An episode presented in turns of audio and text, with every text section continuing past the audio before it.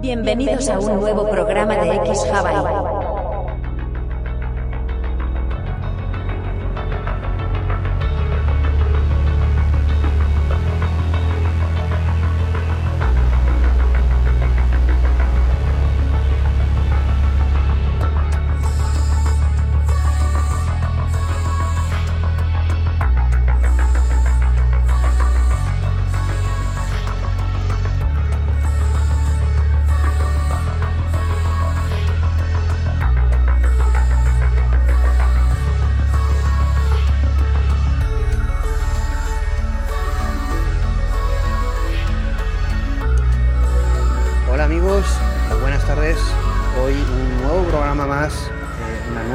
Talks ahí con alguien eh, muy especial que teníamos eh, muchas ganas de entrevistar y que es eh, bueno el segundo programa de septiembre de la vuelta de vacaciones. Estamos con Ellen Irazal. Hola, ¿qué tal? Hola, ¿qué tal? Gracias por, por haberme invitado. Hola, ¿qué tal?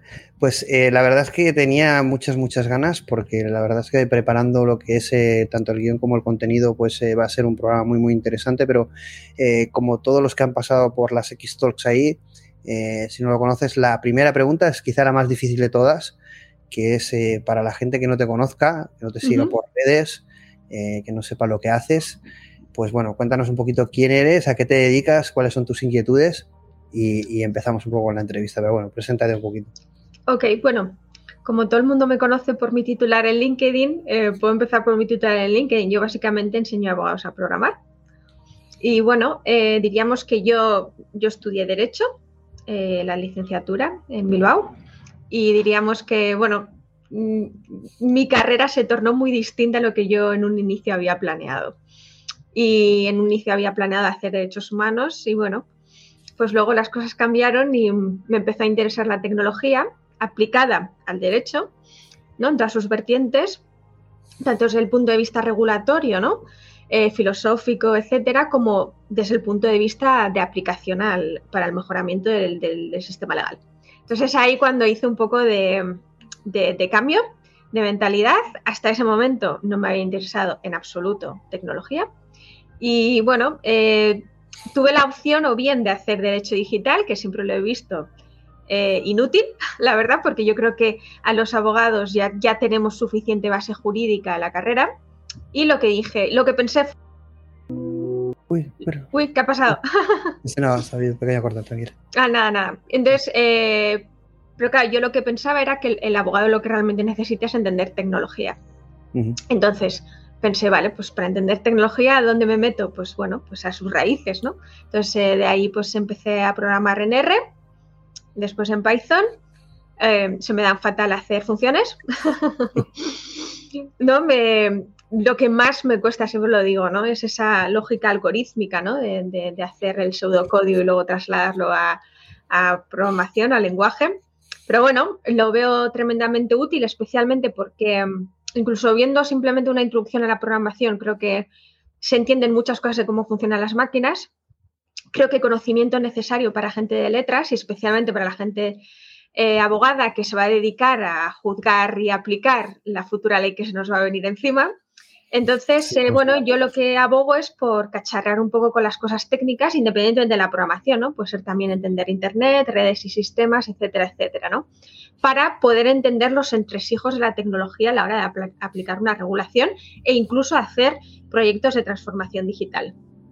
Bueno, ahí realmente eres de las valientes, eh, pero también de los roles cada vez más eh, que más se ven, ¿no? Porque en, en esta era de la inteligencia artificial, eh, los roles heterogéneos, ¿no? Eh, que vienen de Mm. diferentes ciencias y que ven en la inteligencia artificial, en el, en el data science, en, en la algorítmica, en la programación, como una posibilidad de tener mayor impacto de su conocimiento, ¿no? Entonces me gusta mucho, me gustó mucho eh, esa visión que tienes de, de mejorar lo que era la parte legal y cómo sin venir del mundo tecnológico has eh, entendido que para poder mejorarlo vamos a necesitar tecnología y vamos a necesitar eh, evidentemente inteligencia artificial para mejorar muchas cosas que con tu visión crítica eh, que estás analizando desde el mundo legal y otros aspectos que ahora comentaremos, eh, se podría seguro mejorar. Ahora veremos por qué no se mejoran o cuáles son las estrategias que se siguen en el mundo Pero una pregunta mía es, evidentemente, bueno, decir que eres muy valiente en ese sentido y que das formación a, perfiles de, eh, de, derecho, perfiles legales para que se introduzcan en estos temas, para que conozcan tanto la tecnología como la inteligencia artificial, para poder aplicarla, para poder entenderla, para poder regularla o para poder, evidentemente, generar soluciones alrededor de ello. Entonces haces como un nexo de unión que es difícil, ¿no? Porque es estar en medio de estos dos mundos. Correcto. Eh, pero, eh, ¿cuál es eh, tu primer contacto con la inteligencia artificial? Es decir, ¿cuándo escuchas esta palabra? ¿Cuándo escuchas esta tecnología?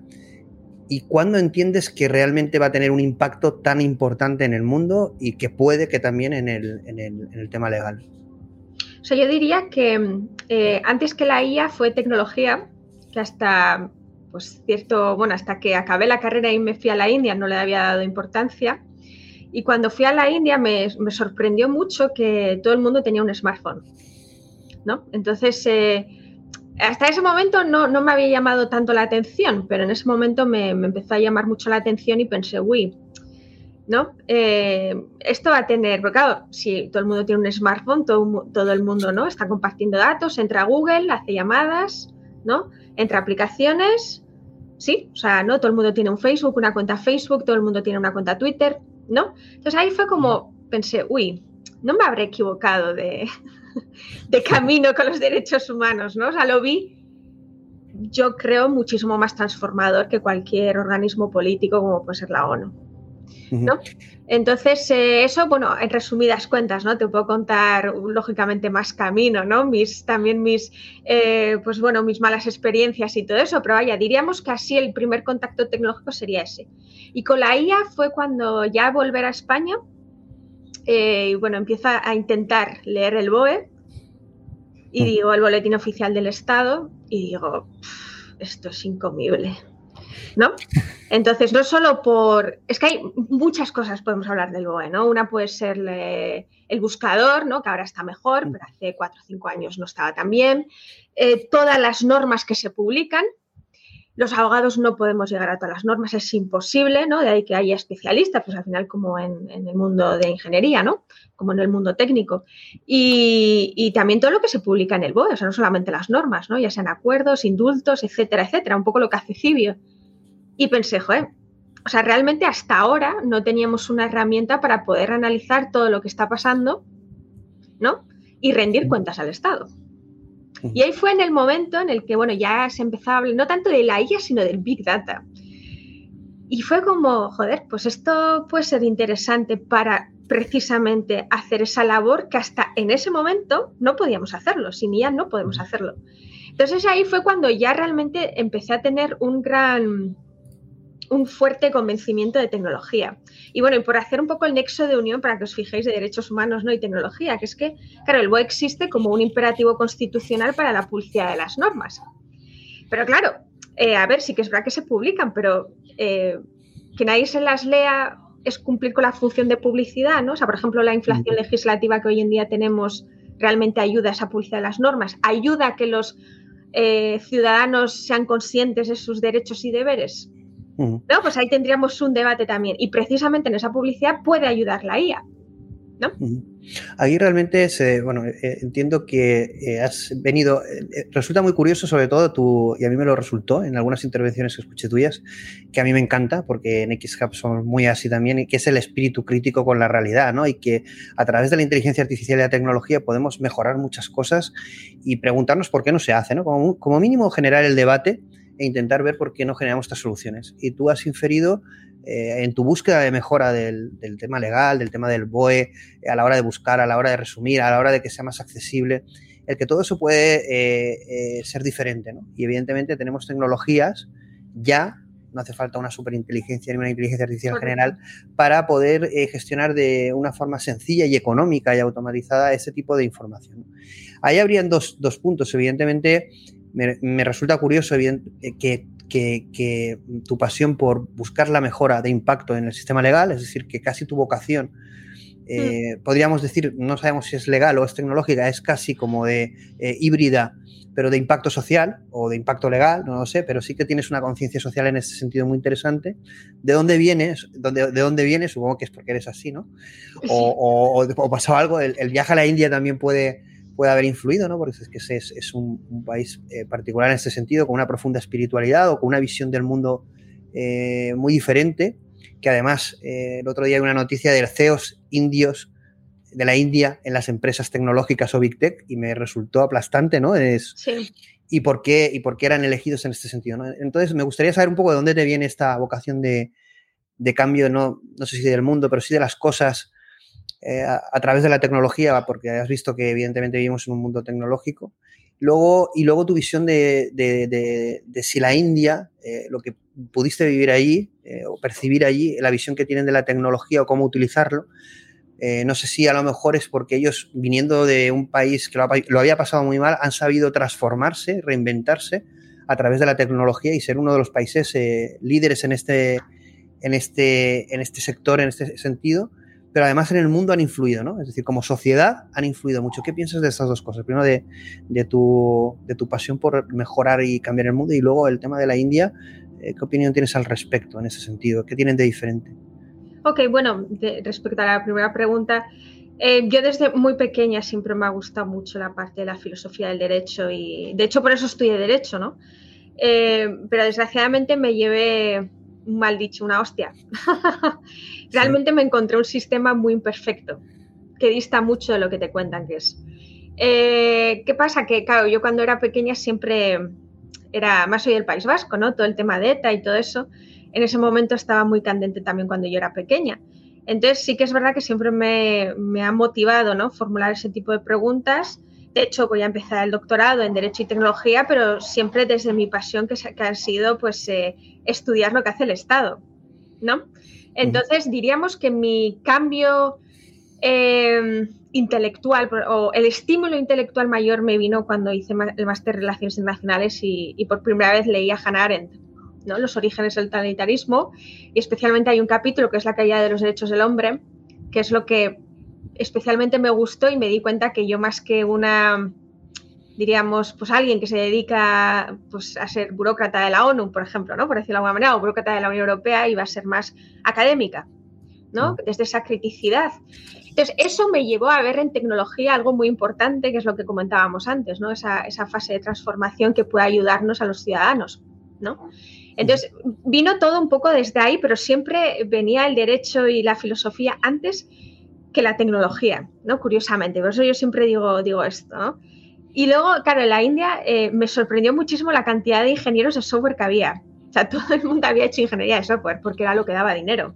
Entonces, claro, calcula que la India todavía eh, sigue rigiéndose por un sistema de castas. Entonces, una de las cosas buenas que ah, diríamos que la India tiene hoy en día es que cuando han recibido eh, inversión extranjera y han montado empresas en la India, pues eh, cualquiera que, tenga una educación o que, que esté interesado en informática, porque en realidad no te hace falta una carrera para hacer informática, les vale. ¿no? Entonces, claro, esto ha traído gran cambio en la India. Y luego el hecho de que realmente cualquiera puede tener un smartphone, que eso a mí me sorprendió muchísimo, ¿no? O sea, en la India faltan eh, baños que estén bien habilitados, ¿no? Donde te puedas sentar. Todavía tienen baños de estos que te tienes que poner en, ¿no? con las piernas y tal para abajo. Y yo, claro, yo me quedé totalmente sorprendida. No me esperaba eso. Pero sin embargo, lo de tener el último iPhone, vaya, ¿no? Estaba a la orden del día. Y es, es, ese, esa brecha, por decir de alguna manera, eh, me llamó mucho la atención, ¿no? Digo, joder, ¿por qué? ¿No? O sea, nosotros primero tuvimos lo otro y luego tuvimos el iPhone, por decirlo de alguna manera, pero ellos justamente van al revés. Y luego, por otra parte, sí que eh, yo creo que como la India tiene muchísimos problemas burocráticos, muchísimos, ¿no? Allí además eh, las instituciones son, según cuáles, son muy corruptas. Entonces, pues, por ejemplo, si tú quieres abrir una tienda, ¿no? Imagínate que es un comercio o tal, o tienes que pasar por, pues, como aquí en España, pero allí, como hay muchos más estratos burocráticos, eh, entonces, pues, eh, buscaban soluciones tecnológicas. Entonces, esto también me sorprendió mucho porque era la primera vez que lo vi. O sea, en la carrera, por ejemplo, yo siempre lo digo, nunca vimos tecnología, nunca. Entonces, de repente verlo, ¿no? En aplicación, pensé, curioso, ¿no? Y de ahí un poco el, pues eso, el ver que, no estaba enfocando bien mi carrera y que lo que tenía que hacer es ir por ese camino. ¿Cuánto crees que eh, casos como tú conoces en ese sentido? Muchos casos como tú que han desde la abogacía se estén dando cuenta. Por aquí eh, sí que es interesante, eh, nosotros hacemos mucho hincapié en que estamos en la era de la inteligencia artificial, eh, mucho más que un eslogan marketingiano o que generar hype alrededor de esta tecnología. Yo soy creyente en este sentido de que estamos ante una tecnología que va a transformar el mundo y el ser humano. en este sentido, no hablo ya cuando ya te has metido a formar a, tus alumnos, sino previamente cuando has tenido en la universidad formación, en compañeros, compañeras la importancia de esta tecnología, cómo va a transformar el paradigma de lo que es eh, eh, seguramente la justicia, o, se vive aislado de ese mundo tecnológico. Es como eh, dos mundos que son como el agua y el aceite, es como que no se pueden combinar, ¿no? de alguna manera ni se piensa, ¿no? Pero evidentemente este mensaje de que la era de la inteligencia artificial lo va a invadir todo, no excluye ni a la justicia, ni a los jueces, ni a los abogados, ni a las leyes. Eh, porque además vamos hacia una evolución que seguramente hablaremos ahora de ello, de eh, donde el algoritmo y la toma de decisiones esté cada vez más automatizado, esperemos, y sea eh, de una forma transparente, cosa que carecemos totalmente del sistema actual, ¿no? Ya veremos por qué, analizaremos si quieres hablamos por qué, pero esa conciencia en ese sentido de la importancia de la inteligencia artificial en la abogacía, en el tema legal, ¿tú lo vivías en tu época de formación? Cero. ¿Y ahora? Ahora más ahora mucho más. Ahora es, eh, ahora ya eh, ves incluso a gente preocupada. ¿No? ¿Por? ¿Miedo o sí, eh, hay cierto miedo, ¿no? Sí, hay cierto miedo de qué va a pasar, qué va a hacer la IA, ¿no? Si nos va a reemplazar, no nos va a reemplazar. yo creo que mucho fruto del desconocimiento. Ahí realmente, lo comentabas en alguna de tus intervenciones, ¿no? si a muchos, incluidos profesionales de la inteligencia artificial, porque tú comentabas evidentemente que formabas a, gente del mundo legal para que supieran lo que es la inteligencia artificial exactamente, ¿no? O, hmm. sus diferentes variantes, eh, porque evidentemente es un campo muy extenso, ¿no? Pero que se tuvieran cierta, eh, cierto conocimiento de, qué estaban hablando sin llegar a lo mejor a una profundidad técnica. Pero eh, esto lo podríamos aplicar también a técnicos. Se hmm. desconoce mucho y se habla mucho de la inteligencia artificial, pero se desconoce mucho, ¿no? Eh, y esto genera un caos, genera una distorsión de la realidad alrededor de la inteligencia artificial muy, muy importante, que además estamos expuestos a regular o legislar o opinar sobre algo que está distorsionado. Correcto. Eh, tu labor es un poco también mm, aterrizar eso, ¿no? Correcto, sí. Yo además, eh, yo lo suelo decir muchas veces, me preocupa que mucha gente se guíe por lo que sale en las noticias. ¿No? Y las noticias sabemos Bueno, pero esto no solo pasa con la, esto, no, no, no, con la inteligencia artificial. Con todo, ¿no? Pasa con temas de todo, todo, ¿no? Pero bueno, como a mí me compete la IA, ¿no? Pues incido en ello. vamos a hablar de ella, sí. Entonces, claro, eh, es como. además, yo te diría prácticamente sin excepción, sin excepción, ¿eh? De estos cuatro años que llevo dando clase, por lo general, siempre se. Vaya, diríamos, se sobreestima lo que la IA puede hacer hoy en día. O sea, si tiene una idea. Desde, la, desde la abogacía. Desde la abogacía se sobreestima la capacidad de la IA. Eso, es que puede hacer mucho más de lo que, lo que hoy está haciendo. Que no es poco, pero diríamos que no ha llegado a eso, ¿no? Entonces, tener esa. Claro, imagínate, sale una ley, ¿no? Sale una propuesta de ley y se critica, pero no se critica desde la posibilidad de lo que hace la IA. Entonces, es que dices, ¿cómo podemos eh, criticar una ley o analizar una ley sin entender el objeto de esa ley. ¿No, crees que, ¿No crees que lo que se critica no es tanto el fin de la IA o de la IA, como queremos llamarlo, eh, o de la inteligencia artificial, eh, sino que al final lo que se critica es que la IA va a invadirlo todo y va a generar un nuevo modelo, un nuevo paradigma y que por lo que tanto lo que se está protegiendo cuando se critica la IA, lo que se está protegiendo es el antiguo paradigma, mi zona de seguridad, mi zona de confort, mm. no, el no cambio, eh, lo tradicional. Y que muchos viven de ese modelo, claro. Eso es lo que te iba a decir. A ver, yo creo que hay, em, yo creo que hay de todo. Hay, yo sí, sí que he conocido abogados que les interesa la tecnología genuinamente, pero no tecnología como se interesan los ingenieros, sino más bien desde el punto de vista del derecho. ¿Sí? Eh, eso sí lo veo. Eh, pero es verdad que, por ejemplo, con protección de datos hay muchísimos abogados que viven de esa ley. Y yo soy altamente crítica con esa ley, por ejemplo. Porque ahí podríamos eh, dividir a lo mejor mm, gente que desde el mundo legal eh, se acerca a la inteligencia artificial desde dos puntos de vista. ¿no? Uno, hmm. de conocer la inteligencia artificial para poder juzgarla, ¿no? en el escenario o el ámbito, y otra para poder desarrollar soluciones sobre ella. ¿no? en este sentido, cuando tú das la formación, englobas estas dos visiones, te centras más en una. Yo me centro, o sea, el objetivo es que entiendan lo que hace la IA, ¿sí? O sea, que tengan una visión un poco más realista y que tengan una visión más positiva de lo que es tecnología. Sí, porque no es nada, nada realista, diríamos. Ven código, al, final también ven código, te enseñas a programar. Sí, un introductorio, sí, pero empujarles a que lo hagan que no vean que es una barrera, porque son abogados, simple y llanamente. Eh, pues bueno, pues también te hace, o sea, por ejemplo, eh, pues eh, que yo qué sé, si en un futuro tienes un problema técnico en tu ordenador, que tengas la autonomía de coger y buscarlo en Google, por ejemplo, ¿no? Algo tan sencillo como eso. yo creo que son más cosas, o sea, yo diría que mm, creo que me centro más en la psicología, de lo que está más, más bien lo que es la, la materia en sí, sino más bien de animar a que, que se, por ejemplo, se suscriban a Medium y en lugar de ver las noticias que salen de que hay IAs que, ¿sabes?, que tiene sentimientos, que vean en Medium cómo hace la gente IA. ¿No? Que no tiene nada que ver con la impresión que da una noticia, ¿no?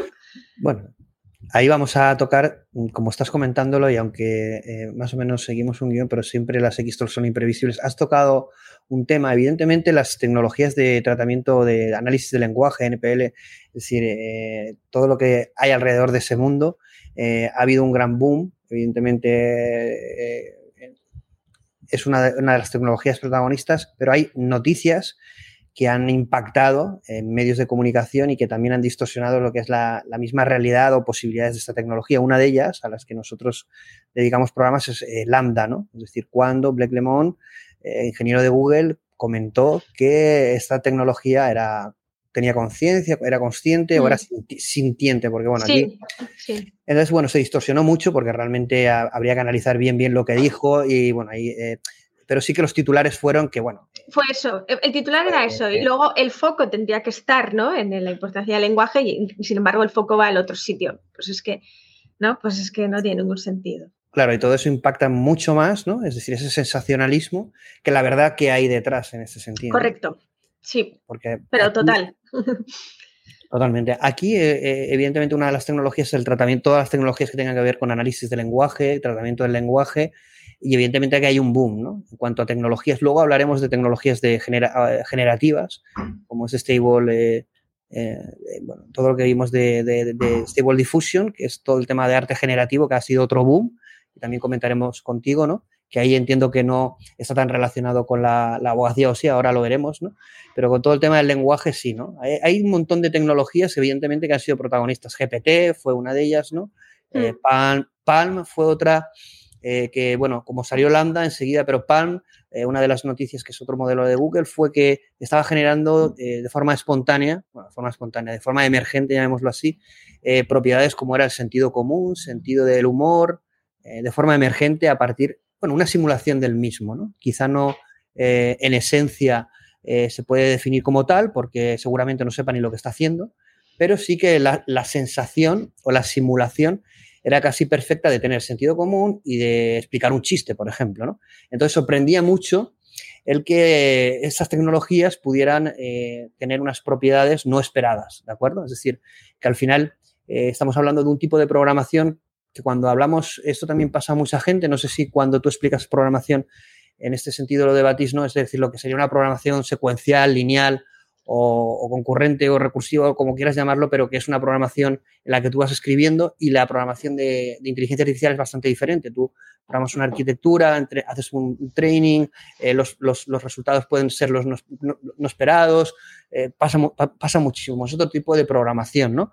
Evidentemente eso se desconoce muchísimo, es decir, ¿no? Bueno, yo, si puedo interrumpirte ahí antes de que se me olvide, yo explico mucho lo que es la librería, porque yo creo que ahí se entienden muchas cosas. Eh, pero claro, al final que exista el open source, ¿no? Es que facilite que yo, que no tengo ni idea de matemáticas, pueda instalar una librería y hacer IA. Por ejemplo, ¿no? ¿No? El hecho de, pues, la diferencia, ¿no? De qué pasaba antes de la inteligencia artificial sin inteligencia artificial a lo que pasa ahora con IA, ¿no? Y la capacidad que tiene de aprendizaje. ¿Sí? ahí, cuando expliques inteligencia artificial también habrán niveles, ¿no? a nosotros nos pasa también como técnicos. Una cosa es utilizar una librería, otra cosa es exactamente saber a nivel matemático por qué eso. Correcto, eso es, eso es, sí, efectivamente. Que mucha, mucha gente cuando dice lo de la transparencia, que la transparencia en el sector jurídico es como, ¿no? Importantísima. Y yo mm. les digo, bueno, os soy sincera, a mí me preguntáis, igual un, un aleatorio sí te puedo saber explicar, pero un, ¿sabes? Un, eh, una red neuronal, ¿no?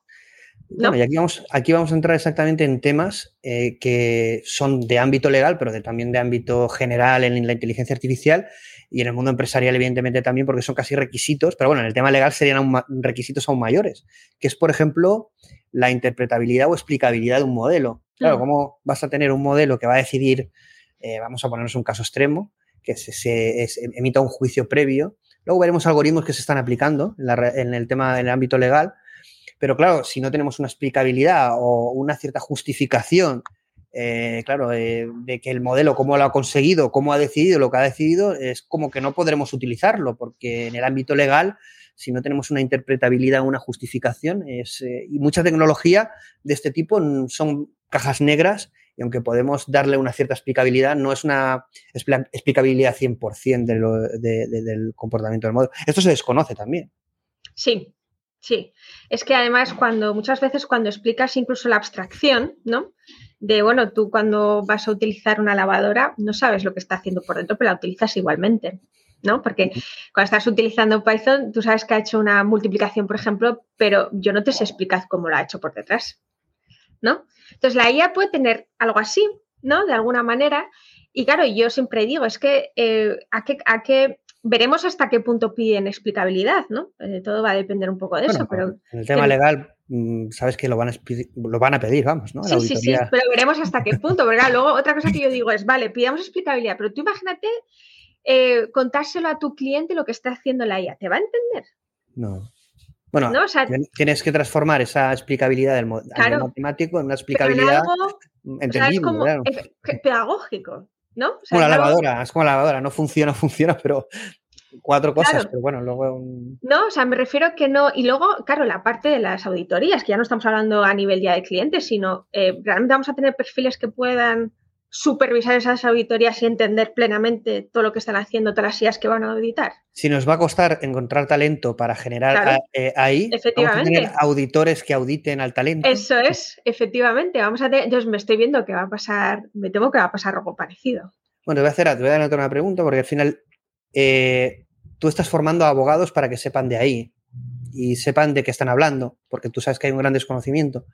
Eh, los políticos, hablo de cualquier país, pero podemos hablar del caso de España, generan estrategias de inteligencia artificial, eh, agencias de inteligencia artificial, sin saber lo que es la inteligencia artificial, aunque tienen expertos, pero viendo los planes y las estrategias, yo dudo que qué tipo de expertos se rodean, aunque muchos son, tienen cualificaciones y formación estupenda, vamos, que...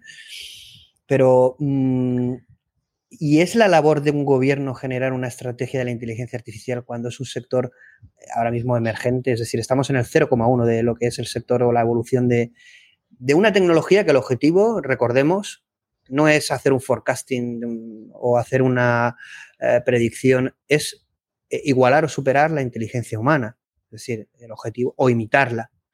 Eh, eh, pero, bueno, y aplicado en diferentes escenarios. Pero quiero decir, es decir, es, la labor del gobierno sin conocer lo que es esa tecnología, regular tecnología sin... Eh, vamos, no han tenido estrategia previamente, es decir, no han tenido una estrategia tecnológica y ahora surge la inteligencia artificial que lo va a cambiar todo y quieren estar ahí sin saber exactamente lo que es, como bien dices tú, porque cuando les preguntas cosas como la explicabilidad o la interpretabilidad, eh, no hablan de eso, hablan todo aquello que puede ser entendible fácilmente, pero no explican lo que es la mm. complejidad real y que los técnicos y los expertos, que yo no me considero, pero eh, evidentemente conocemos que no es tan fácil, no es tan sencillo y que no podemos vender algo que no es.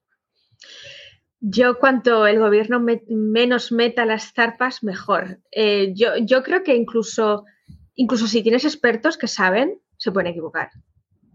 Y ni 50 ni 500 expertos pueden predecir lo que va a pasar de aquí a cinco años, ni tan siquiera en todo el territorio español con la inteligencia artificial.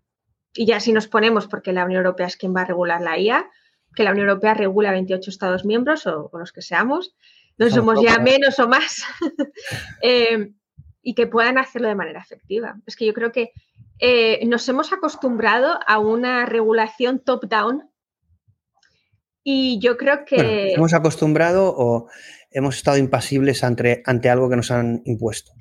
Sí, también, pero que vaya, que pero de alguna manera sí estamos, de alguna manera yo creo que sí nos hemos acostumbrado, porque cuando la gente dice, cuando la gente pide regulación, al final está pidiendo intervención, ¿no? Es como si parece ser que no hubiera otra manera de legislar, porque ya hemos confundido legislación y derecho por completo, ¿no? Legislación y normas por completo. Y yo creo que lo que está pasando eh, con la tecnología hoy en día es que, claro, están viendo que, que, claro, esto va en serio y que realmente puede sobrepasar al propio Estado, ¿no? Entonces, yo creo que sí que una cosa que puede pasar es que la regulación puede quedarse totalmente obsoleta. ¿No? Yo creo que. Y nadie en los, gobiernos, nadie es conocedor de eso. Es decir, eh, yo entiendo que hagan una agencia, que hagan una estrategia, pero no, tienen como un espíritu crítico, no se les ve el espíritu crítico por. Pero esto es una pregunta ahora de mi parte. ¿Qué mm, incentivo tiene el político de quitarse poder? Ninguno. Eh, no, eh, yo creo que si hubiese, bueno, eh, si hubiese un político que fuera, tuviera un espíritu crítico, de tal manera que, aunque fuera con, fuera con su opinión y con su mm, solución, pero siempre también mostrara lo positivo y lo negativo, es decir, que fuera un poco íntegro en este sentido, transparente en este sentido, que no pase como en la pandemia, que hay un comité de expertos que luego no existía, sino que diga, estos son mis expertos, estos son los profesionales que yo he elegido, este es mi criterio, esta es mi, escala de valores, esto, es lo que vamos a priorizar, porque yo creo en ello, aunque seguramente no todo el mundo va a creer en ello, pero mi, postura va a ser esta al 100%. Podemos, como tú has dicho, fallar. ¿Tú has, visto algún político decir, me puedo equivocar? No, son todo, son como eh, actores de una sociedad que, eh, con perdón, idiotizada o zombificada, porque es lo que están consiguiendo y lo han conseguido. Y entonces tenemos que, esta tecnología eh, nos va a despertar. Para bien o para mal, nos va a despertar.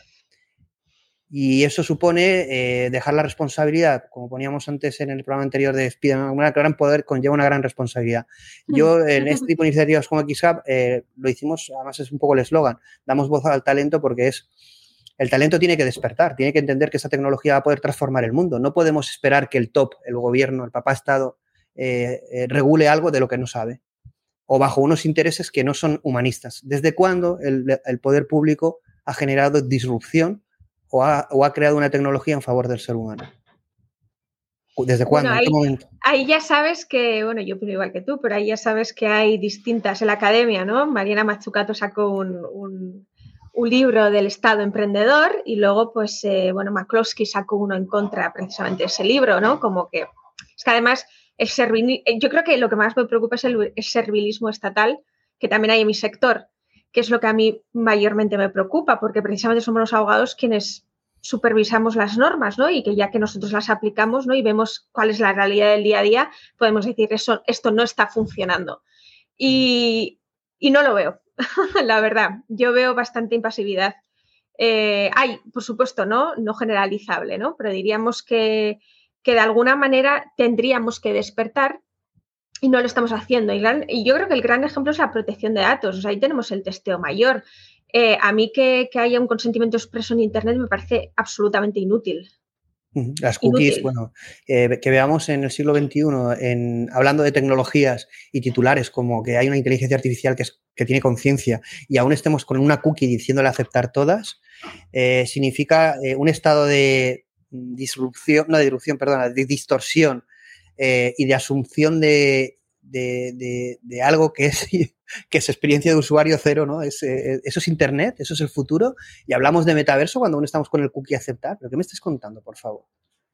Es decir, la gente no se da cuenta de eso ni critica eso, es que señalan una cosa y se olvidan de lo que hay bajo, ¿no? En este sentido vamos a tocar dos temas por avanzar porque si no, eh, vamos a intentar, tenemos una lista de temas casi infinita. el tema de, los sesgos, vías, ¿no? Los vías y sesgos. Eh, esto también hubo un debate en LinkedIn, nuestro amigo Felipe, creo, yo creo que abanderaba mucho este tema de básicamente había muchos titulares que decían que la inteligencia artificial discriminaba, ¿no? Entonces, eh, bueno, nosotros insistíamos en que la inteligencia artificial es un algoritmo, bueno, cómo se crea la inteligencia y que en sí misma no, no discrimina, que hay unos datos que pueden estar sesgados, que hay un procedimiento que puede generar sesgos, pero que es un reflejo de la realidad, que se puede evitar, que hay procedimientos que pueden evitar y que utilizar titulares con fines políticos o ideológicos para poner a la inteligencia artificial en la palestra era cansino y agotador, pero es que es, eh, es interminable. pero funciona. Ese es el problema, funciona. Eh, ¿Qué podemos hacer en esto? Yo es que yo siempre yo publiqué un artículo para Consejo de la Abogacía Española donde prácticamente decía que a mí lo que me preocupaba no era la inteligencia artificial, sino la estupidez humana. ¿No? Porque básicamente ese es el resumen. Es que no, es que ¿qué, puedes hacer? Es que eh, además, eh, claro, yo hablo de lo que yo sé, ¿no? De mi sector al final eh, se pone más el foco en la parte de la ética y la pongo entre comillas, ¿sí? la parte del sesgo, la parte de la, de la, transparencia, etcétera, etcétera, que la parte de lo que está haciendo la IA. Y oh, joder, pero que no vas a poder aplicar en un proyecto o cuando estés asesorando una norma si no conoces cómo se produce ese sesgo, ¿no? Y ya no empecemos a juzgar la norma, porque si lógicamente no se entiende inteligencia artificial, lógicamente juzgar la norma va a estar difícil. La vas a poder únicamente juzgar desde el punto de vista jurídico, porque claro, da la casualidad que se aplica a algo que es complejo, ¿no? Y que es un sistema económico complejo. Entonces, claro, y tenemos una norma, como yo digo, para gobernarlos a todos, ¿no? En este caso, para la IA. ¿Sí? Entonces, eh, yo realmente no veo, es que no veo una solución fácil porque no veo que haya iniciativa, porque uno podría pensar, bueno, pues esta, este, este, diríamos, esta, este titular, ¿no? Pues sensacionalismo puro, ya está, problema solucionado, pero no estamos ahí. Entonces, claro, yo me encargo de que se den cuenta de que eso no está bien y que para cuando eh, lean otro artículo con los mismos titulares, pues sepan juzgar por qué no está bien. Pero más allá de eso, lo que pasa es que es como cuando salían eh, algoritmos que ponían eh, enfermero, enfermeras, salían solo mujeres, eh, programadores, solo chicos, no sé, al final evidentemente de datos sesgados, resultados sesgados, ¿no? Y parece, parece que atacar eso, ¿no? Decir que ahí hay un sesgo porque datos son sesgados, porque la sociedad tiene ese ese problema y que no podemos solucionarlo, podemos solucionarlo en el proceso, evidentemente, eh, a priori y a posteriori, e intentar detectarlo, mejorarlo, generar transparencia y que, que haya una confianza en ese, en, en ese, proceso de la sociedad hacia ese tipo de tecnología. No, es como que si tú criticas que la inteligencia artificial eh, no es eh, discriminatoria, es como que mm, eres racista, eres fascista, eres no integrador de, de, la mujer. Claro, es como que defiendes una ideología, ¿no? Es decir, están mezclando eh, con pimientos, ¿no? Y es, y es, una guerra polarizada, ideológica, que nada tiene que ver con la inteligencia artificial y que perdemos el foco de lo positivo que puede ser utilizar la inteligencia artificial, la automatización, la mm. transparencia y que estos debates acabarían. Pero es como que hay una necesidad de que esta guerra polarizada eh, continúe. Y si está la inteligencia artificial, pues mejor porque tiene hype, porque tiene protagonismo y si un algoritmo genera esta discriminación, sale en, la, en el telediario, en las noticias, porque nos interesa es decir que la genera Miedo. Genera miedo. Pero con una intención, hay una finalidad. Yo creo que hay una finalidad en todo eso. Bueno, yo creo que al final, claro, yo lo veo desde mi prisma, pero al final es eso, que cuando hay ese miedo es mucho más fácil legislar porque se ve una necesidad aunque, aunque la legislación sea inútil, esté mal hecha, pero bueno, ya se ha hecho algo, ¿no? Él ya se ha hecho algo, no está de la mano de Dios, no, no está en el sector privado a solas. Entonces, bueno, yo creo que la, con la IA ha pasado como con el resto de temas, que se, que se politiza todo. Bueno, aquí en el tema, de, evidentemente uno de los temas es el tema de, vallas o, sesgos. Otro tema que tiene más protagonismo y que eh, por lo reiterado también a mí me encanta eh, porque entronca ya no solo con, es la ética ahí, evidentemente, o la, eh, como, eh, ya, no, ya no hablamos de un marco legal, ya no hablamos sino de una ética, ya no solo en cuanto a sesgos, sino general, porque la ética ya no sería en cuanto a evitar discriminación, etcétera, sino ser éticos, ¿no? bueno, ahí tenemos a Google, ¿no? En el caso de Lambda y de Blake Lemon, Blake Lemon, que fue el ingeniero que denunció esto, lo que decían es que, bueno, se pasan la ética Google por el forro es decir, a la hora de diseñar todo esto, ¿no? Es decir, que las empresas que defienden más la ética, sobre todo Big Tech, son las que menos tienen ética. Veamos el caso de Facebook. Facebook viene a revolucionar la realidad con un nuevo metaverso o el metaverso, una nueva realidad, cuando lo primero que está en, eh, tendría que analizarse es eh, tanto su figura como su propia empresa, como su trayectoria, donde está llena de, temas éticos y de actuaciones no éticas donde evidentemente han pasado un tupido velo porque el dinero es poder, las Big Tech tienen ah, muchísimo poder y están casi por encima de la ley. Y hablan de como, es como si, si Hitler se pusiera a evangelizar al mundo que viene la paz, ¿no? No sé, es una cosa, es contradictorio. Yo, eh, yo tengo una teoría sobre eso. Yo creo que cuando Mark Zuckerberg, ¿no? que fue yo creo que de los primeros que sale diciendo tenemos que legislar ¿no? la IA o tenemos que legislar tecnología, es porque precisamente a las grandes es a las que más les compensa que se legisle, porque genera barreras de entrada para nuevas startups que, que, ¿no? que al final innoven y que, por ejemplo, planteen un, un modelo de negocio más proclive con, con, la privacidad que Facebook, ¿no? O Meta en este caso. ¿no? Pero yo creo que cuando las grandes dicen que quieren regular, es porque están utilizando el boletín oficial para su beneficio. Claro, porque aquí, eh, incluso en algún debate también en LinkedIn, porque estos debates en LinkedIn se dan mucho, eh, y bueno, y en otras redes sociales, ¿no? pero LinkedIn de carácter más profesionales, hablaban de cuando Google había invadido la privacidad leyendo correos, casi que disculpaban, o bueno, el caso que había pasado, eh, que supongo que conoces, de unos padres denunciados por parte de Google porque habían enviado fotos de sus hijos desnudos para un médico. Ah, esto salió hace poco, ¿no? Creo. Sí, sí, sí. Entonces, bueno, Google bloqueó las cuentas de estos padres, bueno, de dos en concreto, denunció a la policía entonces, claro, aquí está el tema de la privacidad de mi correo, ¿por qué tú estás viendo mis datos? ¿no? Pero claro, luego también está la postura de evitar este tipo de actos delictivos, pedofilia, etc. Pero claro, eh, eh, Google está leyendo el correo, sabe, no, es que solo lee una inteligencia artificial, pero no se queda en la información de lo que tú hablas, dices, de qué va, lo analizan para manipular o optimizar sus procesos y estrategias, por supuesto. Es, es casi evidente, ¿no? Porque han habido denuncias en este sentido de, gente que ha trabajado allí.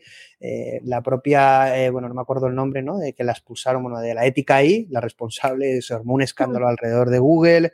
Ahora con Lambda ha habido también otro escándalo porque es, bueno, realmente eh, todo esto que está ocurriendo eran conocedores en Google. Y, bueno, ahora hablaremos del tema de Lambda porque a nivel legal tiene ahí una reflexión que yo quiero que hagamos. Pero el tema de la, de la ética se habla mucho, a mí me encanta el tema de la ética, debe ser un componente de la inteligencia artificial, pero claro, ¿quién define la ética y cómo puedo saber yo la ética que tú aplicas? Pensemos que esto se traslada a gobiernos y a países. Yo voy a poder saber, cuando me contrata una empresa, la ética de sus algoritmos. Si tengo un país que toma decisiones a través de algoritmos, yo debería saber la ética que aplica a esos algoritmos, ¿no? En salud, por ejemplo, imaginad en el caso que hemos visto de, toma de decisiones de pacientes, en el caso COVID, ¿no? Es decir, a quién van a elegir, también tendríamos que tener un algoritmo transparente con qué criterios éticos se toman qué decisiones. Y esto, cuando tú hablas de ética, todo el mundo eh, se van a gloria, defiende la ética, se hacen programas, eh, hay asociaciones alrededor de la ética, miles de charlas, pero la aplicabilidad es sencilla. La aplicabilidad es, vamos a aplicar la ética a las empresas, vamos a aplicar la ética y la transparencia al gobierno, vamos a aplicar la ética y la inteligencia artificial a las organizaciones, a los bancos. Eh, es mentira todo. Entonces, ¿por qué se hace ese, un teatro que no tiene un enfoque práctico? ¿Por qué hablamos de ética si realmente no aplicamos luego eso? No se va a llevar, no se va a llevar a nivel técnico una aplicación ética de la inteligencia artificial. Nosotros queríamos hacer un laboratorio de eso porque no se habla de eso. Bueno, yo creo que el primer problema es definir qué es ética. Claro, ¿y quién lo decide? Bueno, en tu empresa lo puedes decidir tú. Tú puedes decir, bueno, mi empresa tiene estos valores dentro de la legalidad. Efectivamente, y la gente pues te comprará o te dejará de comprar. No, pero básicamente el, principal escollo está en que es ética. Por ejemplo, pues la Unión Europea entiende que no solo la ética, pero sí que es verdad que algo que la inteligencia artificial tiene que ser compatible con los derechos fundamentales, ¿no? Por ejemplo, y con los valores democráticos de la Unión Europea, ¿vale? ¿Qué significa eso? Bueno, pero se, dicen eso para la inteligencia artificial cuando en, Europa eh, hemos visto en la pandemia que se han saltado los derechos individuales eh, de un día para bueno, se los han saltado directamente, haciendo, por ejemplo, la vacunación obligatoria.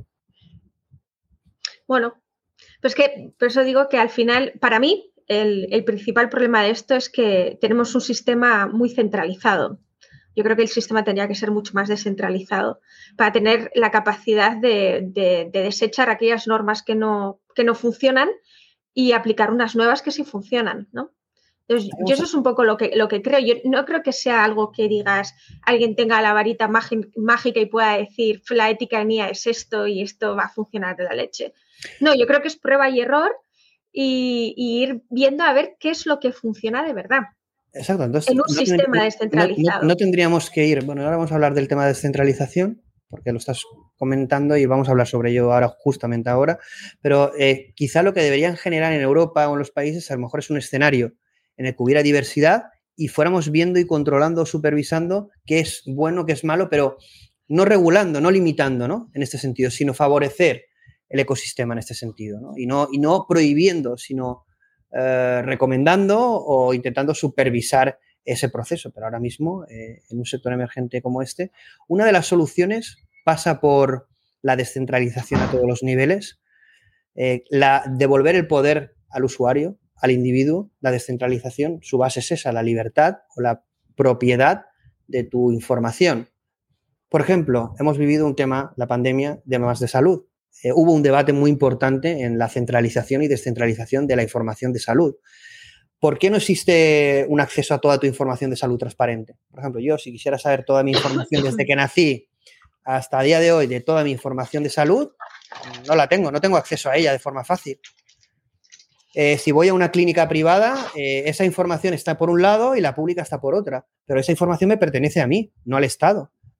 Me pertenece a mí. ¿Por qué no se apoya una descentralización de sistemas de información? Por intereses eh, económicos, por intereses de poder, porque el sistema y un modelo tradicional defiende esto, ¿no? entonces, ¿cuándo se producirá ese cambio? ¿Se va a producir o vamos hacia una centralización? Yo, vaya, yo tengo claro que vamos hacia una centralización. Yo creo que el, ejemplo más claro es la Unión Europea. La Unión Europea está legislando para toda la Unión Europea cuando legislan tecnología.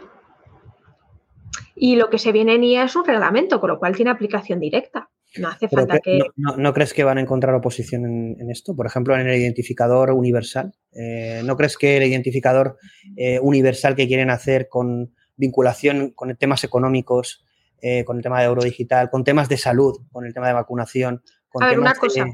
Yo aquí apuntalo. A ver, puede haber cosas que se centralicen y otras que no. Sí, o sea, no hace falta que, o sea, cuando hablamos de centralización puede haber cosas que se queden, ¿no? Que todavía competen a los Estados miembros, eh, pero habrá cosas que no. Eh, yo creo que en el caso de, por ejemplo, el Reglamento General de Protección de Datos, yo creo que ha habido una clara centralización. Me refiero en la elaboración de la norma. ¿vale? Me refiero a la elaboración de la norma. Ha habido una clara centralización. Luego, la aplicabilidad, ya veríamos con, porque cada país tiene su propio eh, órgano supervisor, etcétera. Pero es decir, que hay varias, hay, como se ocupan de tantas temáticas, no todo tiene por qué centralizarse, ¿sí? Pero diríamos que a mí me preocupa mucho el hecho de que todos los todos los debates se centren siempre en los mismos órganos y que al final quienes lo debatan y quien lo decidan son los 50 burócratas de turno. ¿Bajo qué intereses? Eso ya, el incentivo, ¿sabes? Ya sería otro tema independiente hablar, ¿no? Pero eso yo creo que al final genera que la, que la ciudadanía nunca, o sea, nunca está al día, ¿sí? Nunca está porque es que realmente no puedes estar. es imposible. Y luego al mismo tiempo hacemos normas protectoras de la ciudadanía porque al mismo tiempo decimos que la ciudadanía no se entera. Bueno, pues yo creo que ahí veo una incompatibilidad, ¿no? Ahí veo una incoherencia, ¿sí? Entonces, luego, lógicamente, pues habrá aplicaciones donde igual en un país se prohíba, en otro no, etcétera, etcétera. ¿No? Pues ahí, bueno, ahí habrá que ver eh, si a nivel de Unión Europea eh, hay una regulación eh, uniforme para todos los países o no. Pero bueno, complicado, ¿no? Viendo la diversidad de, No, no, segura. Yo estoy convencida que va a salir una norma uniformizada en IA. Seguro. Para todos los países. ¿Crees que va a hacer lo mismo que va a hacer lo mismo Francia que eh, Pero vamos a ver, con la RGPD pasó eso, con la RGPD ahora hay una norma para, todos los Estados miembros. Pero aquí estamos tocando una tecnología que va a transformar eh, hasta el propio ser humano, en todos los niveles. Es decir, aquí estamos hablando de el, poder realmente transformador eh, ese fuego de Prometeo del futuro. Aquí no estamos hablando de una privacidad de datos que hasta cierto punto es importante, evidentemente es importante, pero aquí estamos hablando de algo mucho, mucho más importante, ¿no? Bueno, veremos, ya hay una propuesta de reglamento, ¿eh? Entonces veremos a ver si se aprueba, pero vaya, en camino está. Aquí, por avanzar en el tema, bueno, ¿qué mejoras tú propusiste en alguna de tus intervenciones que escuché, es decir, eh, yo eh, imaginando un poquito en el tema legal eh, cómo la inteligencia artificial puede favorecer o mejorar o, generar disrupción, ¿no? Es decir, tú lo ves posible, si lo ves posible, ¿qué crees que podemos ver como aplicabilidad de inteligencia artificial en el mundo legal y que realmente eh, eh, se perciban los ciudadanos, etcétera. Es decir, eh, ¿qué mejoras vamos a ver? Lo del BOE que has dicho, bueno, estaría bien, como comentabas, pues es un buscador, un, programa que te lo resuma, que te lo informe, que te permita una inteligencia legal, ¿no? Porque al final no sabemos qué leyes existen, ¿no? En este sentido, y, no hay una experiencia de usuario respecto a la ley, ¿no? La inteligencia artificial tendría que provocar una, una experiencia más transparente o inteligente entre el ciudadano y la legalidad, ¿no? Sin depender ni de abogados ni de ni administración pública. Bueno, a ver, por ejemplo, hoy en día eh, sí que existen ya aplicaciones de IA para abogados. ¿sí? Por ejemplo, búsqueda de leyes, eh, bueno, iba a decir de sentencias, sí, de sentencias también, ¿no? Búsquedas más fáciles, porque al final la cantidad de leyes y sentencias que tenemos es abismal. Entonces, eh, ¿no? Pues palabras clave, ¿no? Hacer eh, análisis de contratos, por ejemplo, un Identity Recognition, ¿no? También se puede hacer. Eh, yo lo que veo así para la ciudadanía que pueda ser útil, yo creo que leer el BOE es importante. Sí, pues encontrar inconsistencias en el BOE. Yo creo que podría ser altamente importante. Igual que en el BOE lo veo en las sentencias, Sí, pero bueno, entender, al final... entender, el BOE o no, al final, viendo las leyes que están eh, sacándose de la manga para imponer un tipo de ideología en este sentido, porque bueno, están sacando una tras otra, la última, la del influencer, ¿no? Entre comillas, que si la lees, eh, yo me, doy, me pongo las manos a la cabeza de cómo se, puede llevar una ley eh, de este tipo en un país como España, se supone que democrático, ¿no? Mm, bueno, es que hay cosas increíbles, es decir, porque no la lee, la gente no lo lee realmente. no, claro, es que eh, es, imposible llegar a todas las normas. Entonces, eh, bueno, si lo entendemos y no, estamos de acuerdo, tampoco vamos a poder hacer nada. Es decir, si no hay mecanismos de intervención ciudadana, ¿para qué quiero entender? Estoy vendido, que hagan lo que quieran y ya está. Y si me, ¿no? es que bueno, a ver, no vamos a pedir a la IA que haga todo, ¿no? Pero bueno, que en cierto camino. Yo creo que, por ejemplo, ver, realizar sentencias para ver cómo cómo se aplican, por ejemplo, las normas a los casos reales, también puede ser muy útil para ver los sesos de los jueces, por ejemplo, ¿no?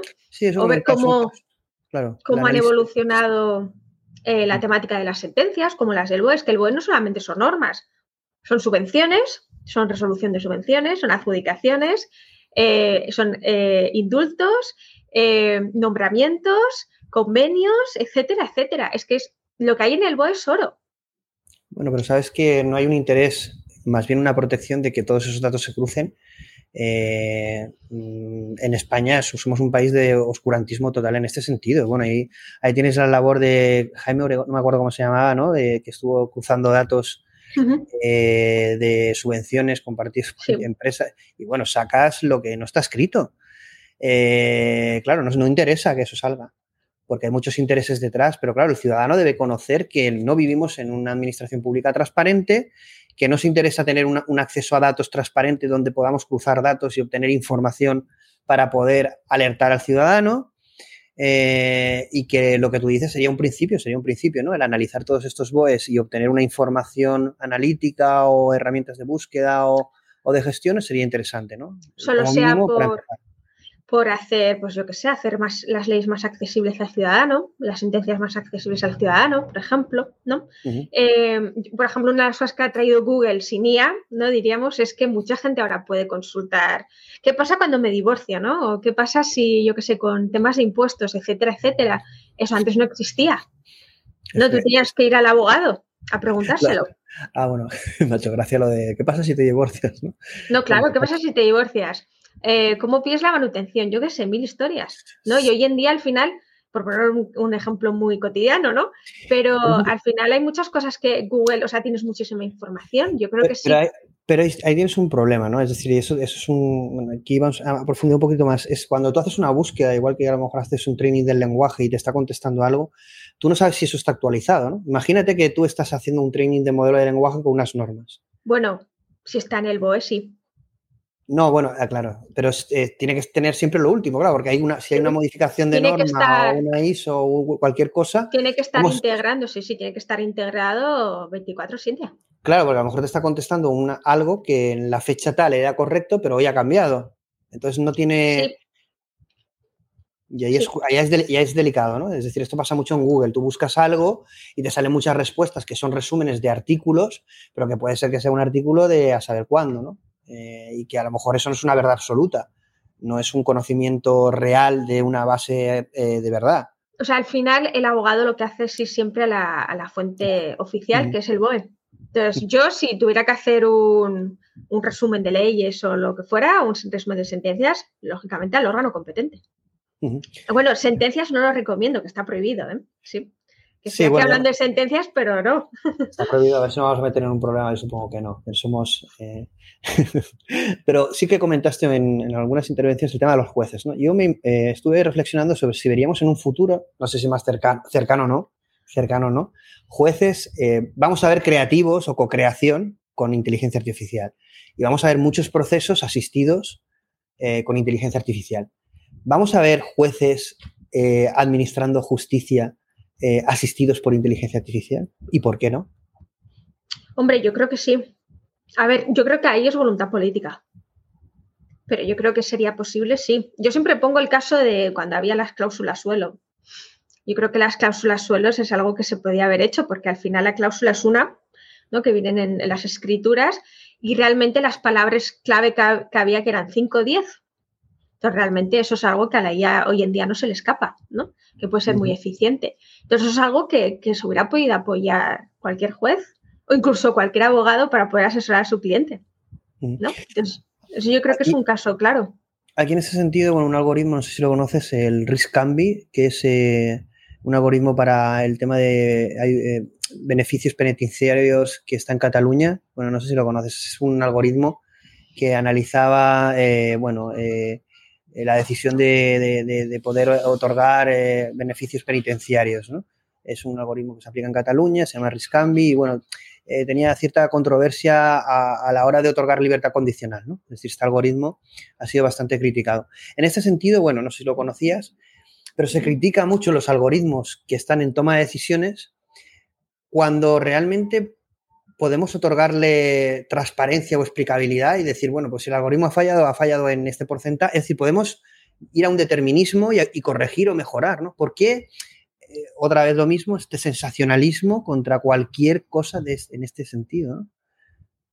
Contra pues la inteligencia artificial y contra el algoritmo, que es, no deja de ser una creación humana, pero que es algo que podemos optimizar, podemos medir, podemos generar transparencia real. Bueno, yo siempre digo que a diferencia del funcionario, que a ver, le vas a preguntar, le puedes preguntar, ¿y por qué has concedido a este y a este no? Pero te puede mentir, ¿no? O te puede, no sé, puede estar sesgado, lo que sea. La IA sí puede, bueno, depende de que ya utilicemos hoy en día, ¿no? No todas las IAs tienen explicabilidad, ¿no? No todas las IAs son tan explicables como otras, pero es verdad que eh, en un futuro próximo conseguiremos, ¿no? Tener mucha más explicabilidad de la que tenemos ahora. Eh, que eso con un humano no lo vamos a conseguir. Entonces, bueno, también es ver la parte buena de, esta aplicación y eso que tú dices, al final, eso es un poco con lo que pasó con el bono social de Cibio. O sea, el problema de esa IA es que no, no se dignan a corregirlo. ¿no? Pues es fácil, oye, ¿qué está, qué está pasando mal? ¿No? Oye, ha habido un, error.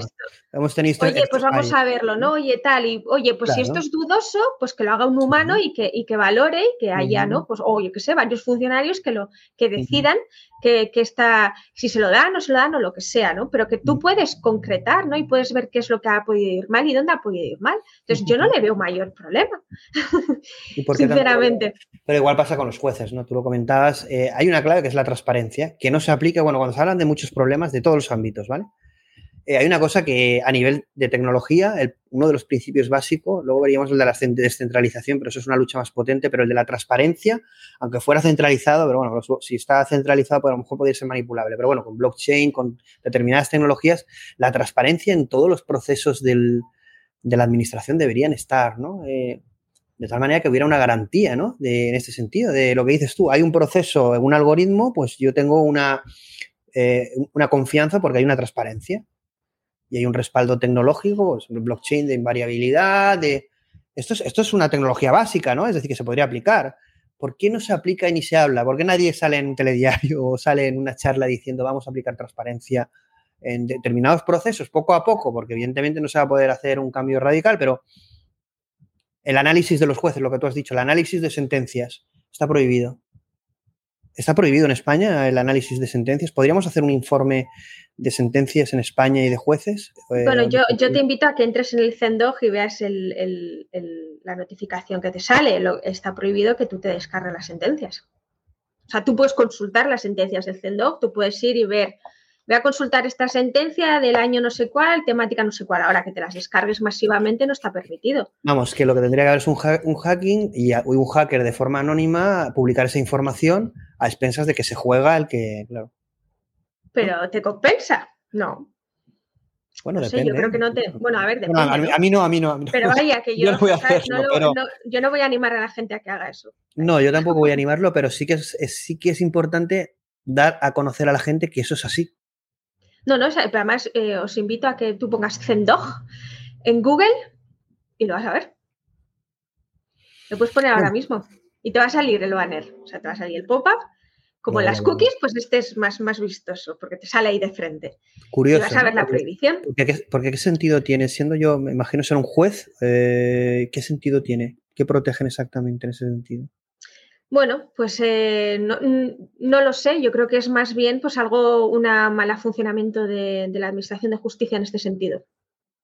¿Cómo se, podría, cambiar eso? Si dijéramos como sociedad queremos cambiar esa ley, ¿quién debería cambiarla? No podemos. Bueno, pues sería demandar al CENDOG. Entiendo yo. bueno, eh, no sabemos si hay una posibilidad o no, pero bueno, es un poco para que la gente sepa. Vamos a tener en España, y además de forma vamos a ser pioneros, como no, vamos a ser pioneros en casi todo. Una agencia, eh, Carmen Artigas, eh, mm. secretaria de Estado de Digitalización e Inteligencia Artificial, una agencia de inteligencia artificial lista para final de año.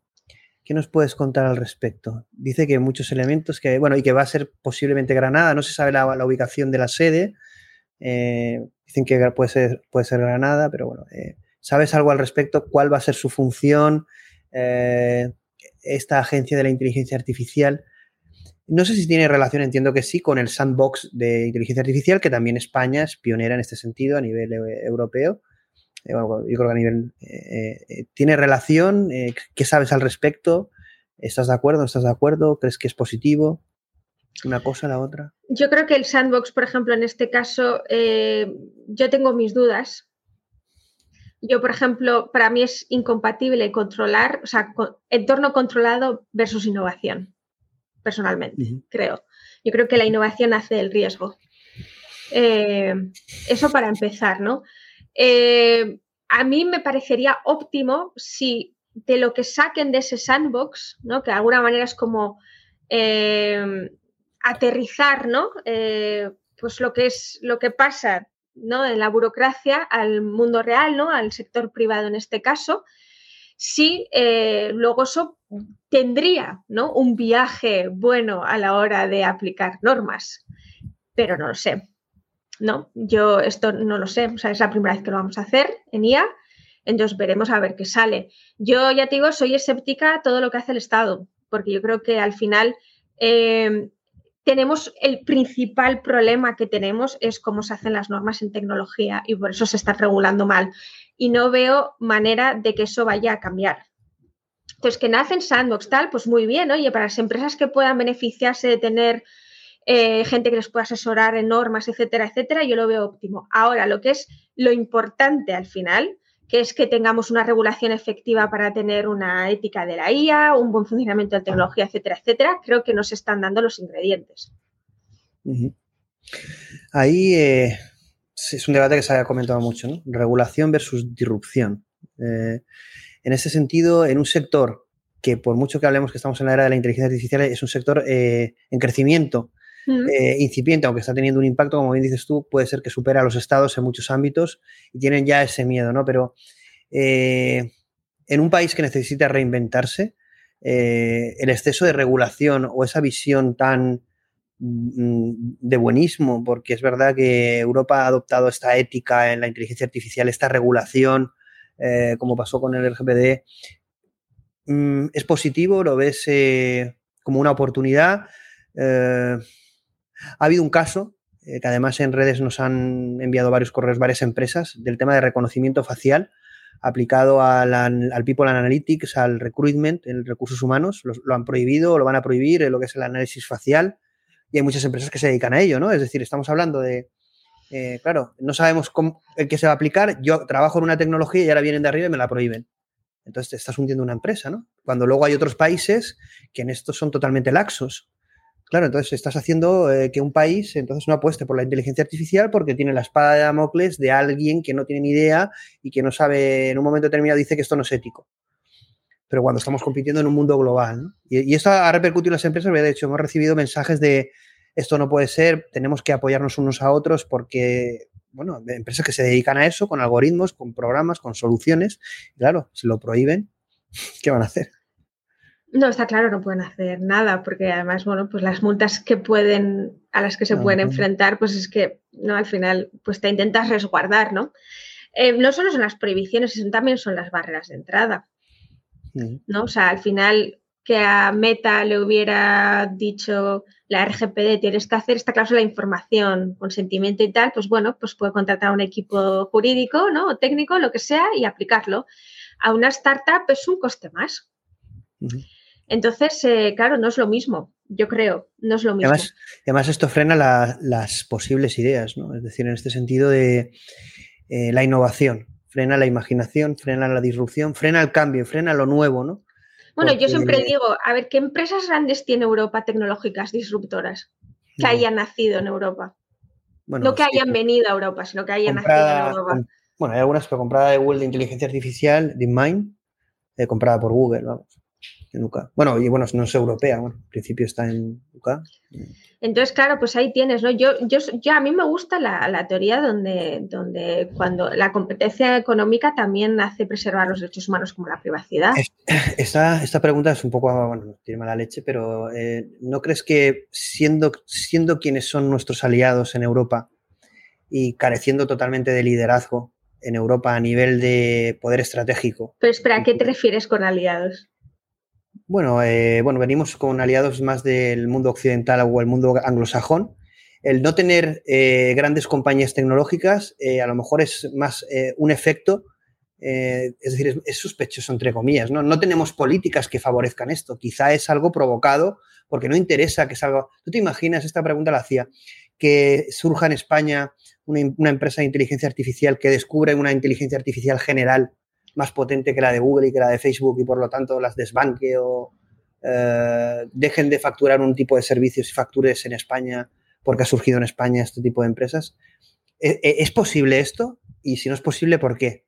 Quizás porque no interesa, es decir, no interesa que surja este talento disruptivo, no interesa que surja una startup eh, que pueda mover el tablero de las big tech, que todas son la mayoría americanas. Y bueno, también va a haber chinas. Entonces, eh, ¿interesa que en Europa salgan big techs?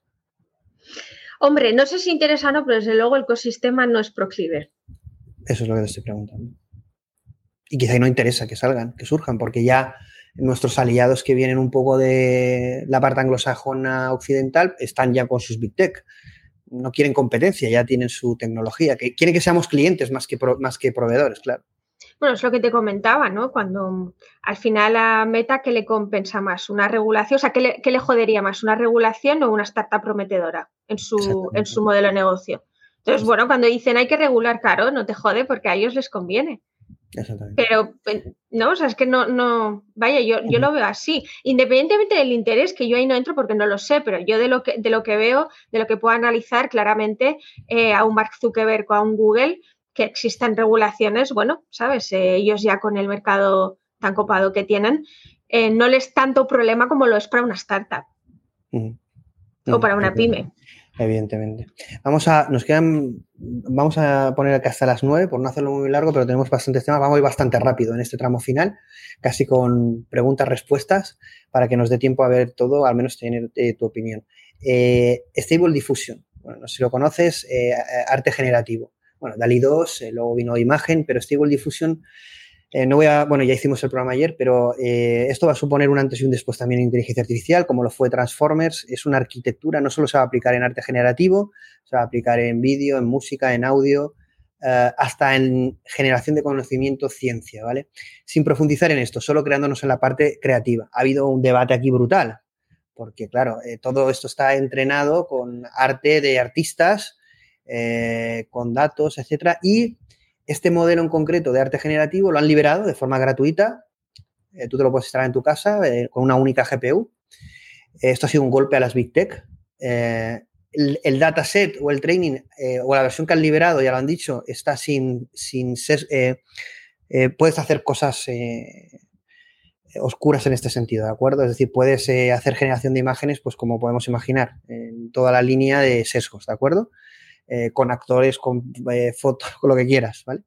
Eh, lo han hecho para, bueno, ellos dicen que evidentemente para mostrar la potencia, pero que, no cumpla esos usos éticos, que sacarán luego una versión que esté capada, esté capada a nivel ético para que no puedas generar determinados tipos de imágenes, pero esta versión está totalmente libre, es decir, puedes generar auténticas aberraciones. Yo, yo no, no, he tenido tiempo de buscarlas. Yo en el programa de ayer quería haber buscado alguna imagen censurada o alguna imagen un poco delicada, porque son impactantes las imágenes que genera. En ese sentido es, bueno, ha habido con esto, con este golpe encima de la mesa de esta empresa, de Stability AI, de este CEO que casi nadie conocía, eh, es alrededor, lo ha creado también grupos de investigación, comunidades abiertas, es decir, comunidades un poco de down, down, down desde green grass, es decir, desde abajo arriba. Eh, el mundo de la creatividad aquí sufre un impacto. ¿De quién? Bueno, ayer lo comentábamos, yo digo, se lo preguntaré, a, se lo a Ellen. Eh, ¿De quién es la propiedad de lo que se genera? Eh, si yo hago una camiseta con una imagen que he generado con una IA, eh, ¿es propiedad mía? ¿O como es un algoritmo no puedo generar un copyright o una protección intelectual sobre esta, este tipo de... Y evidentemente no va a ser solo con una imagen, será con un guion, será con un vídeo, será todo lo que genere la IA de forma creativa se va a poder proteger legalmente? ¿Esto se, eh, ¿Hay algo a nivel europeo? Eh, en Estados Unidos creo que hay algo que han dicho que no, que todo lo que venga de un algoritmo no tiene propiedad intelectual. Correcto.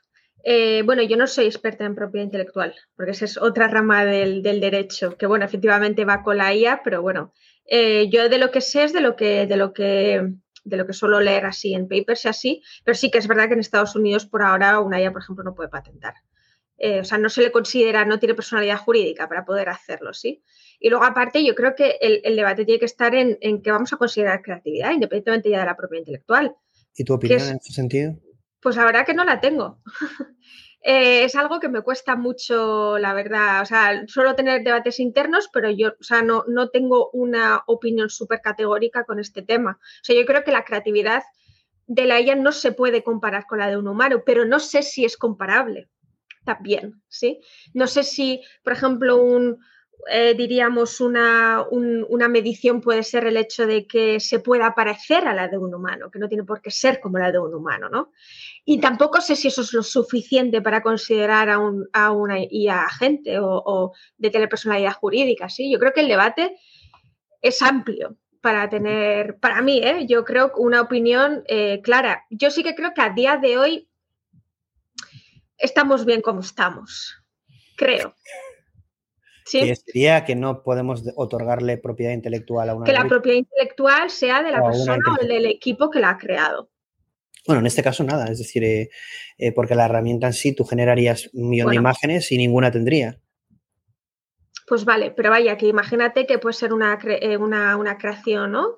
pues que la ha hecho un ser humano, pero que en este caso es que esa creación justamente es una IA, ¿no? En lugar de poner el nombre de la IA, quieres poner la, de ti mismo. Pues yo eso es lo que, por lo que he visto, eso es lo que yo opinaría, sí. Claro, porque es ambiguo. Yo puedo coger algo generado con la IA y luego modificarlo o personalizarlo, mejorarlo y ya sería mío.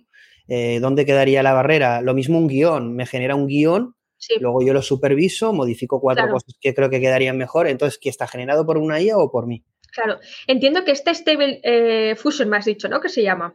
Stable Diffusion. eso es Diffusion, perdón. Eh, aprende, ¿no? De los datos dados. Sí, sí, evidentemente. O sea, seguimos con Machine Learning, con Deep Learning, ¿no? O sea, entiendo que seguimos con el mismo patrón. Eh, bueno, son, arquitecturas, bueno, aquí es, muy, muy interesante. No, no tenemos. Porque es nueva.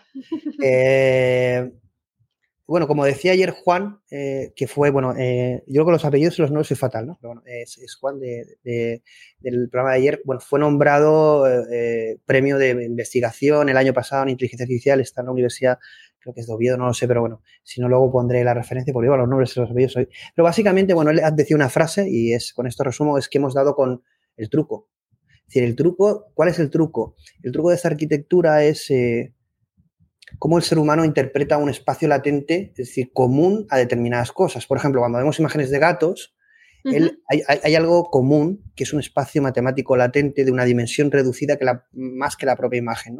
Y eso lo que permite es como eh, de algo con ruido eh, generar otra imagen de forma modulada. Es decir, que él realmente no está él está generando, él entiende lo que es el gato y te genera el gato como tú quieres.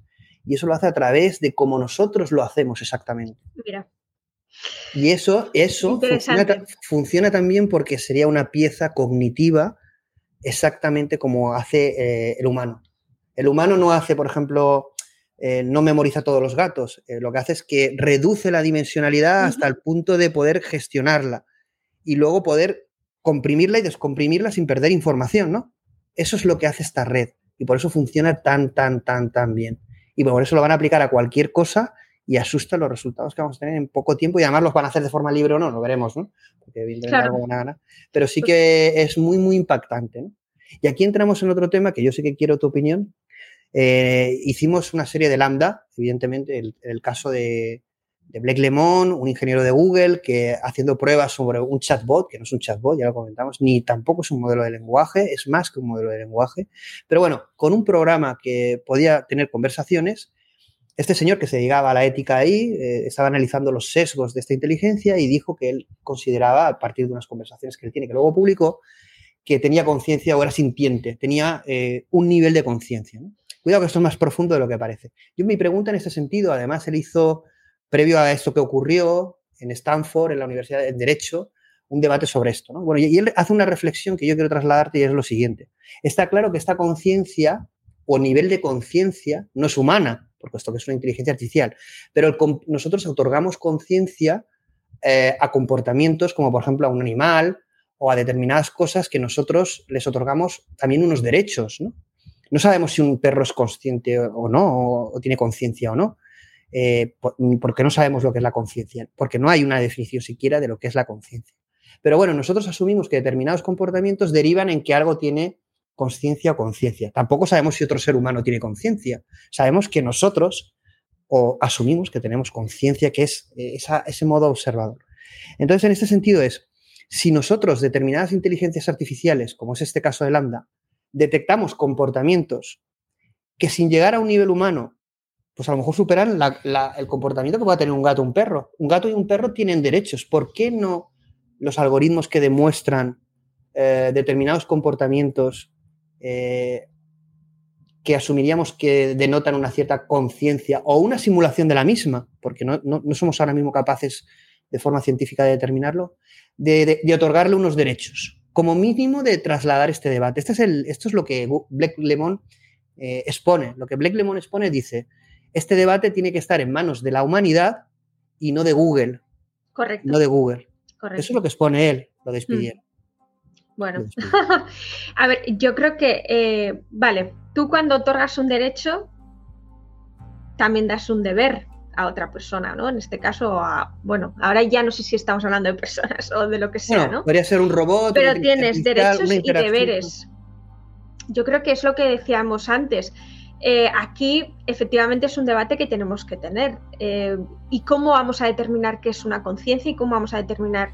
Y luego aparte, tú puedes determinar que tiene conciencia, pero luego eso es trasladarlo, este, por ejemplo en España, al ordenamiento jurídico. Y claro, es otro debate.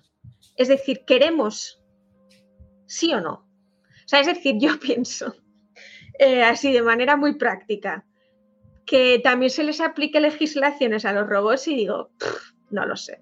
Bueno, eh, aquí se le hizo... Eh, Por ejemplo, ¿no? O sea, eh, el actual sistema que hemos aplicado también a, inteligencia artificial, o sea, no tendríamos que mejorar el actual primero.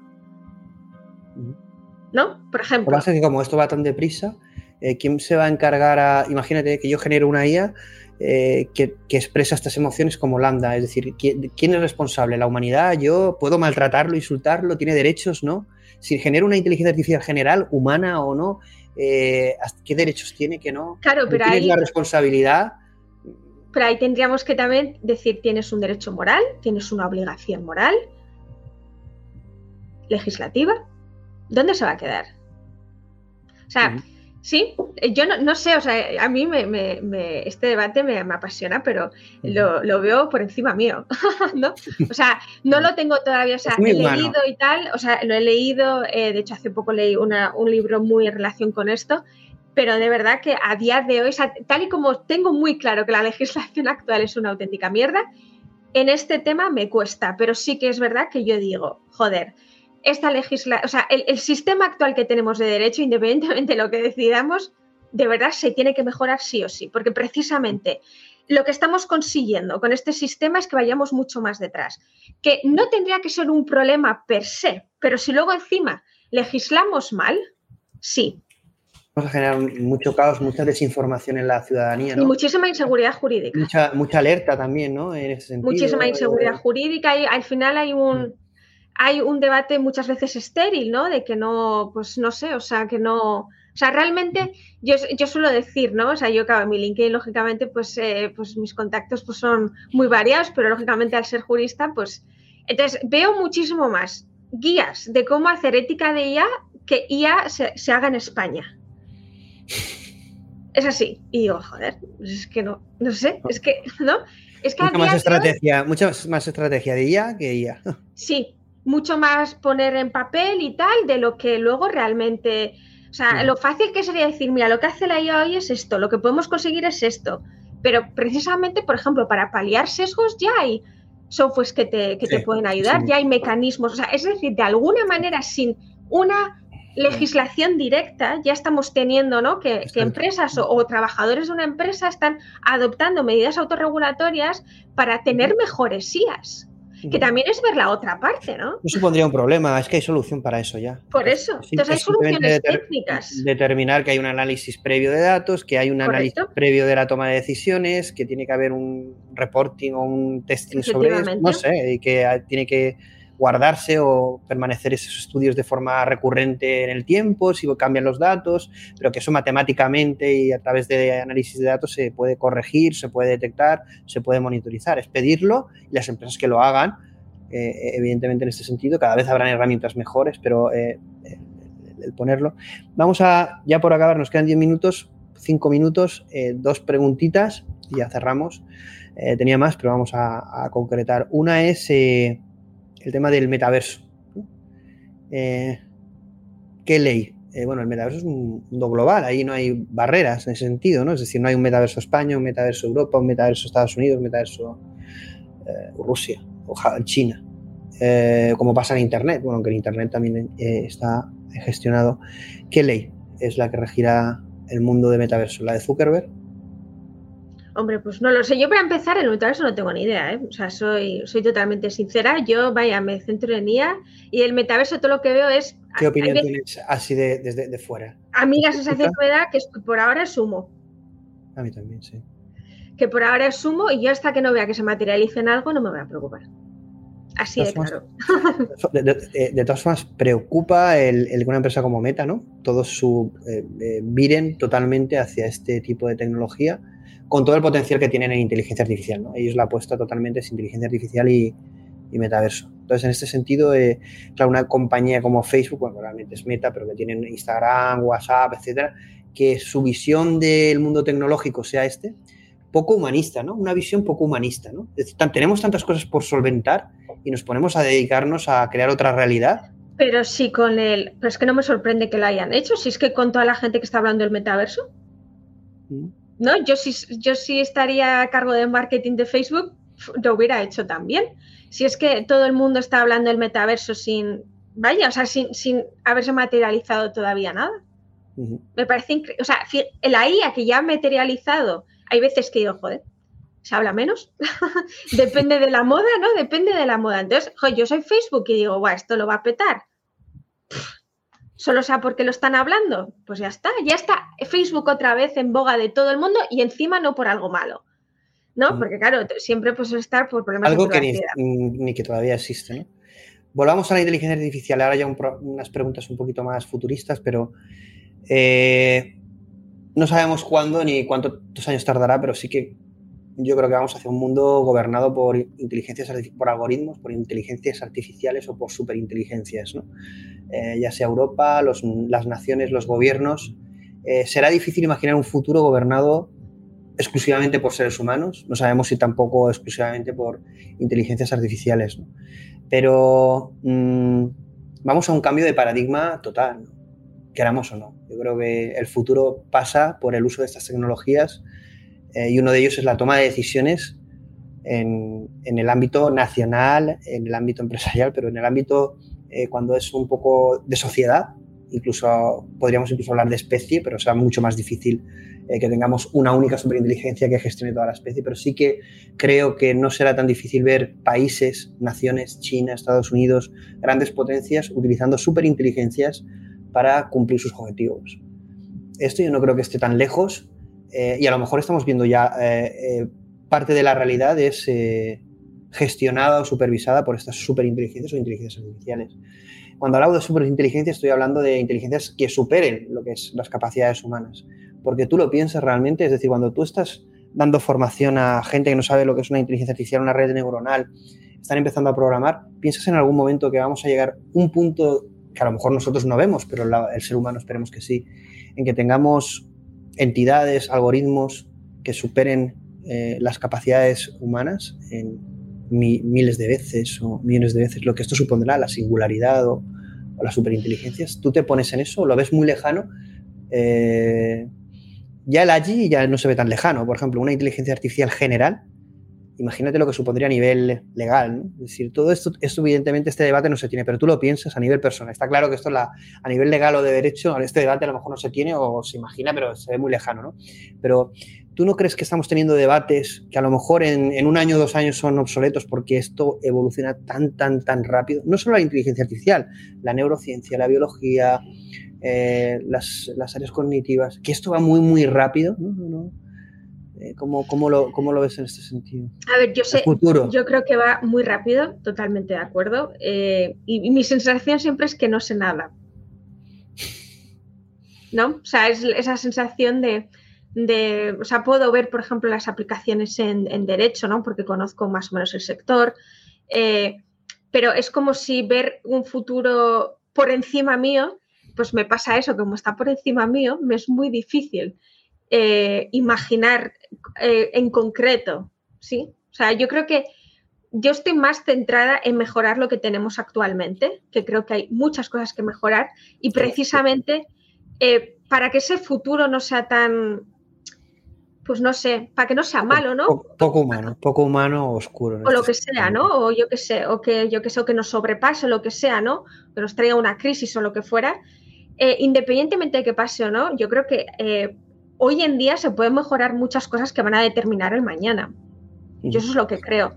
¿Y, qué le dirías a, la gente que está estudiando Derecho, pero a lo mejor no Derecho, a lo mejor estás estudiando Biología o, Economía, y que la inteligencia artificial les puede ayudar a, como, como tú sientes esa pasión de, cambio y de mejora eh, pues, del sistema legal, del sistema de salud, del sistema económico, de cualquier área, ¿no? Eh, ¿qué, les aconsejarías? ¿Qué les dirías viendo tu proceso, viendo desde tus inicios a donde estás ahora, que es como estoy perdida, pero me gusta lo que hago, ¿no?